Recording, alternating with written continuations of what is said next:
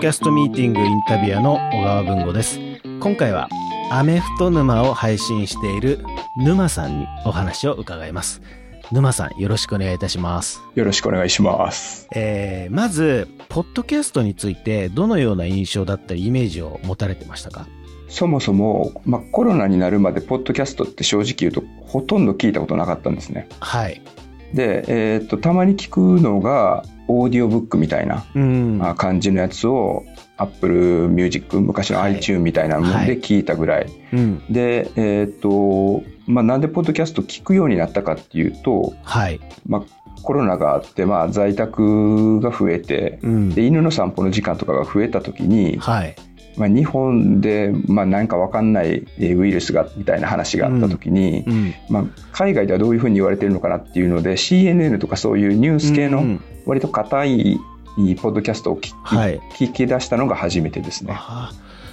でそこから面白いなと思ってでニュースとか政治とかそういうのを聞きながらスポーツみたいなのを聞いてたら、うん、そのスポーツコンテンツがめちゃめちゃ充実してるなというのに気づいて、うん、で僕まあもともとその、まあ、自分がやってるのもアメフトっていう、はい、まあ、かなりニッチなところなので、うん、まあ、そういうのを聞くようになったっていうのがまずきっかけですかね。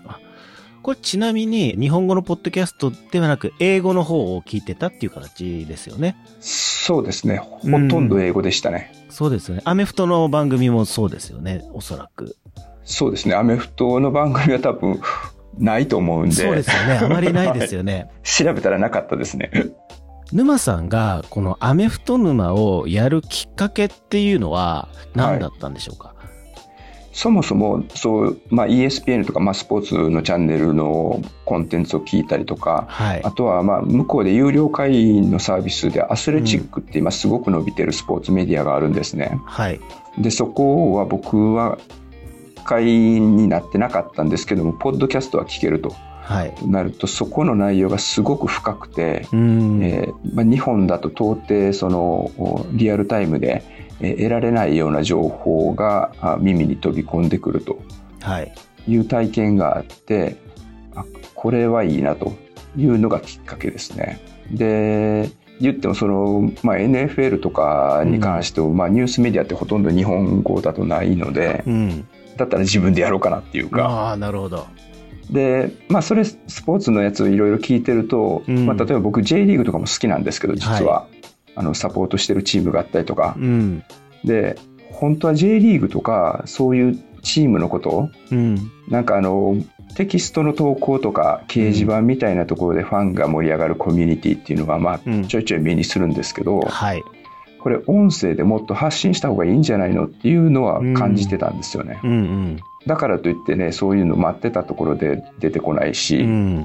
でまあ、かといってじゃあ僕がそういうサッカーとかの方深くいくかっていうとそれちょっと分野外とかっていうのもあってだったらその自分のそのアメフト愛っていうんですかね、はい、特に僕の場合、まあ、カレッジ、まあ、今背景にもありますけどもそこの大学をまあ卒業してたりとかいうことで、まあ、学生としてそういう体験があったのでそれをアウトプットしたいなと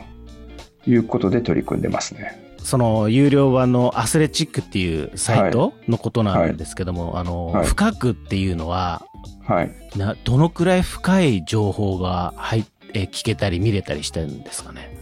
例えばですけど、うん、まあ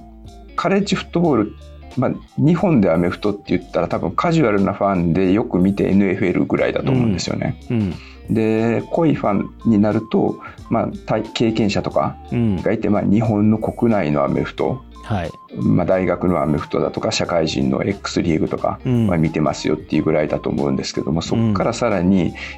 アメリカのカレッジのフットボールを追いかけてる人多分ほとんどいないと思うんですよ。うん、アメフトファン全体の中でも、まあ、一部だろうなと。うん、でも日本でいうとは、まあ、置き換えて考えると例えばプロ野球を好きな人で高校野球好きな人いるじゃないですか。はい六大学野球好きな人いるじゃないですか。うん、でそういうところで活躍してた選手がドラフトにかかってプロ野球で活躍してるのをめでて、えー、応援して楽しむっていう楽しみ方ありますよね。うん、それと同じこと。が、まあ、カレッジフットボールと NFL がつながってるっていうところなんですけど。でそこでそのアスレチックっていうのは例えば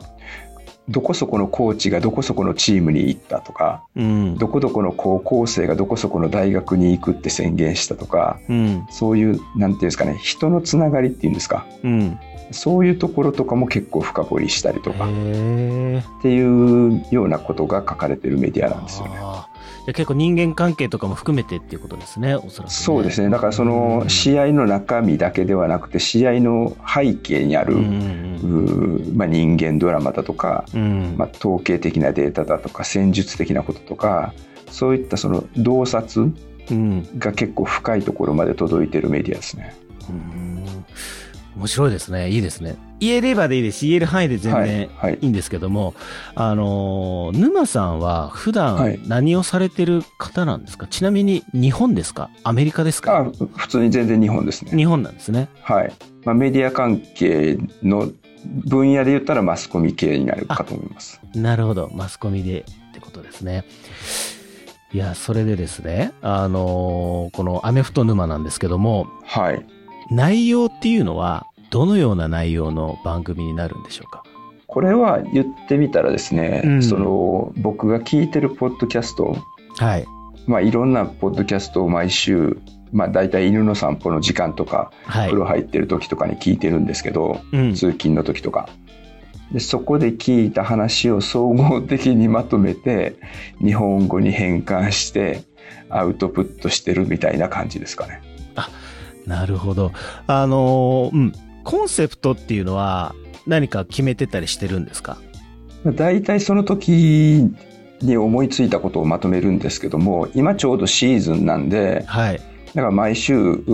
まあアメリカのカレンダーで言うと土曜日にカレッジの試合があって、日曜日に NFL の試合があるっていう形なので、まあその土日、日本時間で言うと日曜日から月曜日にかけて、まあ、えっと、全部を丸々見るわけではないんですけども、うん、見て、うん、でその後にポッドキャスト聞いて、うん、で自分で感じたことをまとめて、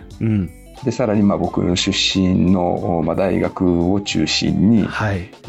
まあ、そのチームのこととかそのチームの周りのライバルのことだとか、あとはそこから NFL に行って今活躍してる選手のこととか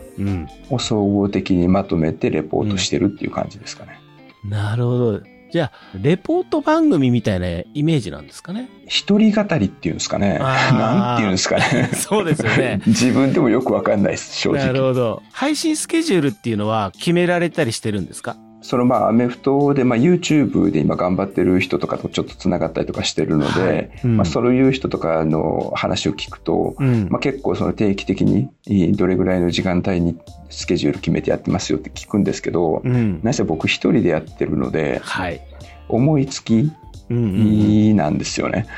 だから、まあ、週、月曜から金曜の間、どこかで1、2本、出せればなっていうぐらいのすごく緩い感じでやってますね。で、たまに、まあ、さすがにね、その、がっつり、まあ、収録のしようと思った時に嫁がいたりとか、うん、子供が 子供がいたりとか、はい、いうこともあるので、まあ、その辺はその時に応じてやってるって感じです。時間の尺は決められたりしてますか？最初自分が聞いてる時15分から20分ぐらいが聞きやすいなと思って、うん、それぐらいを目指してやってたんですけども、はい、インプットするものが多すぎて、うんうんうん、最近は30分ちょっと超えるような感じにはなってるんですけど、はい、ただツイッターとかでなんかまあフォローいただいている方からは、うん、まあ、コメントいただく時にはなんか長い方が楽しいとか、はい、いうふうな、まあ、割とポジティブなフィードバックがあるので、うん、まあ好き勝手にやらせてもらおうかなっていう感じでやってます。まあ目指せ15分とかそのぐらいだったけど、まあ結果的には今30分ちょっと超えるぐらいになってるよっていう状態ですね。でもなんか30分超えてるぐらいの方が、まあ情報の、情報量とか密度とか、はい、あからしても、まあ適切な量、ボリュームなのかもしれないなって最近は思ってます。うんうんうんうん。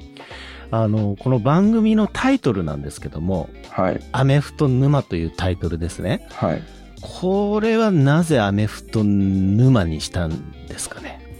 まあ、これは、まあ、趣味沼にはまるっていうところがそのままなんですけどももともとその名前でツイッターを始めたみたいなことがあったのでもうそのまま面倒くさいからもうそのタイトルでいいかっていう感じですかね特にそんな深い意味はないです沼さんはアメフトの沼にはまってるぞということですよねそうですねはい、はいまあ、沼、僕、あの、フォトグラファーでもあるんですけども、はい、まあ、よくレンズ沼とかね。はいはいはい。いう、その沼ですね。そういうノリですね。はい。そういうことですよね。なるほど。構成は、あの、何か決められてとかっていうのはあったりするんですか？ただまあその週末に、まあ、情報をインプットするじゃないですか。はい。で、そうすると、おまあ、例えば NFL とか、の試合があったりとかするとどことどこのチームの選手がマスター選手がいたりとかしますよね。うんうん、でもこれカレッジその大学時代にも因縁の対決があるみたいなことがあるんですよね。うん、そうするとまあアメリカの現地メディアは割とそういうところにもスポットを当てて、はい、まあ、あの盛り上げていったりとかするんですけれども、まあ、日本だとまああまりそこまで、うん、えーまあ、知ってる人いないだろうなと。はい。いう時にそういう実は背景もあってこの試合があってっていうようなことで肉付けした方が楽しいなと思うんで、まあ、その辺は意識するようにしてますね。はい、その際こうやっぱり台本的なものっていうのは作られたりしてますか？10分15分ぐらいの時代は、うん、もう思いつきで喋ってたんですけど、はい、さすがに30分になると、一人だし、はい、息継ぎもしなくちゃいけないし、ね、水も飲みたいしっていうので、うん、で、全体の流れを一応リストアップして、で、そこから結果的には原稿みたいなもの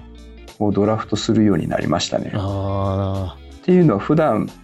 僕がその会話する中で割と伸ばすことが多いんですよね。えー、っととか、うん、あーとか、と、まあ、収録した時はちょっと耳障りだろうなと思うんで、うん、なるべくそういう音は入れたくなくて、うん、だからそういうスムーズに言葉をつないでいくために、まあ、ドラフトしてるっていう感じですかね。やっぱり長くなるとドラフトがあった方があの話しやすいっていうこともありますよね。あそうですね圧倒的に話しやすいですね。そうですよね。はい。